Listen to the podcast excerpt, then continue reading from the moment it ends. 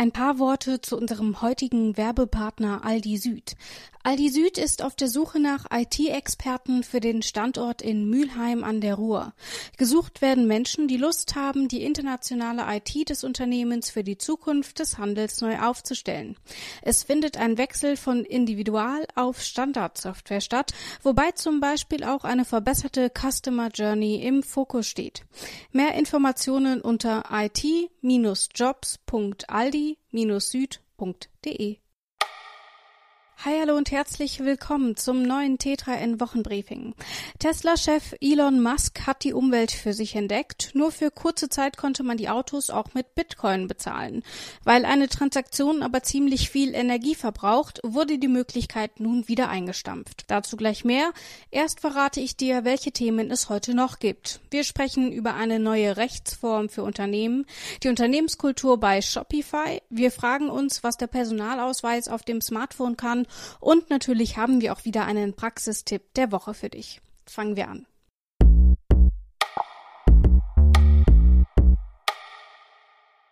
Aus für den Bitcoin bei Tesla der Umwelt zuliebe. Wir sind besorgt über den stark ansteigenden Gebrauch fossiler Energien für das Mining und Transaktionen beim Bitcoin, heißt es in einem Twitter-Statement von Elon Musk dazu. Aber wie viel Energie braucht man eigentlich für so eine Bitcoin-Transaktion? Pi mal Daumen sind es 300 Kilowattstunden. Ungefähr so viel verbraucht auch eine dreiköpfige Familie im ganzen Monat. Das ist also schon eine Hausnummer. Die Konsequenz also bei Tesla, die erst vor zwei Monaten eingeführte Bitcoin-Bezahloption steht vor dem Aus. Das Unternehmen glaube aber nach wie vor an Kryptowährungen. Daher wolle man sich auch nach weniger energieintensiven Alternativen umschauen. Bis Bitcoin aber komplett mit grüner Energie läuft, dürfte es noch dauern. Alleine in den ersten Monaten des Jahres 2021 war China für 69 Prozent des Bitcoin-Minings verantwortlich.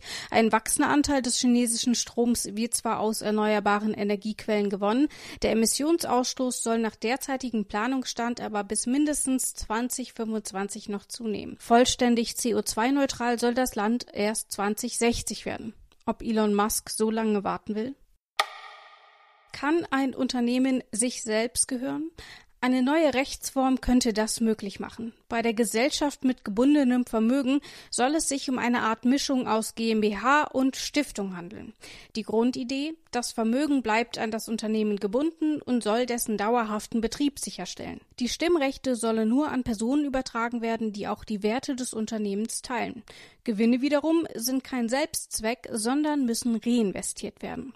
Die Politik zeigt sich interessiert an der Idee, auch wenn beispielsweise CDU-Kanzlerkandidat Armin Laschet noch Erörterungsbedarf sieht. Seine Partei befürchtet, dass auf Basis des Konstrukts am Ende die Erbschaftssteuer umgangen werden könnte. Dennoch wird es immer wahrscheinlicher, dass sich die Bundespolitik in der nächsten Legislaturperiode auch mit der Idee einer neuen Rechtsform beschäftigen muss. Wie die dann aber genau aussehen soll, ist noch unklar. Vor allem in der Start-up-Szene wird gerne damit geworben, dass Chefs und Angestellte letztlich doch eine große Familie seien. Shopify-Gründer Tobias Lüttke sieht das jedoch anders. Shopify ist wie jedes andere gewinnorientierte Unternehmen keine Familie. Schon die Idee ist absurd, erklärt Lüttke in einer internen E-Mail an den Führungsstab des E-Commerce-Unternehmens. Seiner Ansicht nach wäre eine Sportmannschaft die deutlich bessere Metapher, denn am Ende kommt es im Wirtschaftsleben eben vor allem auch auf die Leistung an. Mit wenigen Klicks den Wohnsitz ummelden oder das neue Auto zulassen? Im Hinblick auf das bundesdeutsche Behördenwesen klingt das nach reiner Zukunftsmusik. Vieles läuft da nämlich noch analog. Oft muss man persönlich vorstellig werden, ein Ticket ziehen, warten, Unterlagen einreichen und so weiter. Tatsächlich soll aber der digitale Personalausweis schon im September 2021 eingeführt werden. Das wäre also schon bald. Aber was kann so ein Ausweis dann? Der neue Perso könnte genau solche Interaktionen mit den Behörden direkt im Smartphone abbilden. Praktisch, oder? Auf T3N werfen wir einen Blick darauf, wie das Ganze technisch funktionieren soll und ab wann Bürgerinnen und Bürger tatsächlich von dem digitalen Personalausweis profitieren könnten. Wie kriegen Sie eine Giraffe in den Kühlschrank? Solche oder ähnliche Fragen sollen Bewerber und Bewerberinnen im Vorstellungsgespräch aus der Reserve locken. Wer nicht kreativ antwortet, hat oftmals schlechtere Karten. Personalverantwortliche erhoffen sich damit Informationen über die persönliche Eignung eines Kandidaten. Elon Musk zumindest soll Fan der sogenannten Brain Teaser sein. Aber bringt's auch was? Unser Autor Andreas Weck hat mit Human Resources Experten über diese Frage gesprochen. Und er kommt zu dem Ergebnis, solche Knobelfragen sind nicht immer eine gute Idee und sollten, wenn dann nur gezielt angewendet werden. Warum? Kannst du auf t3n.de nachlesen.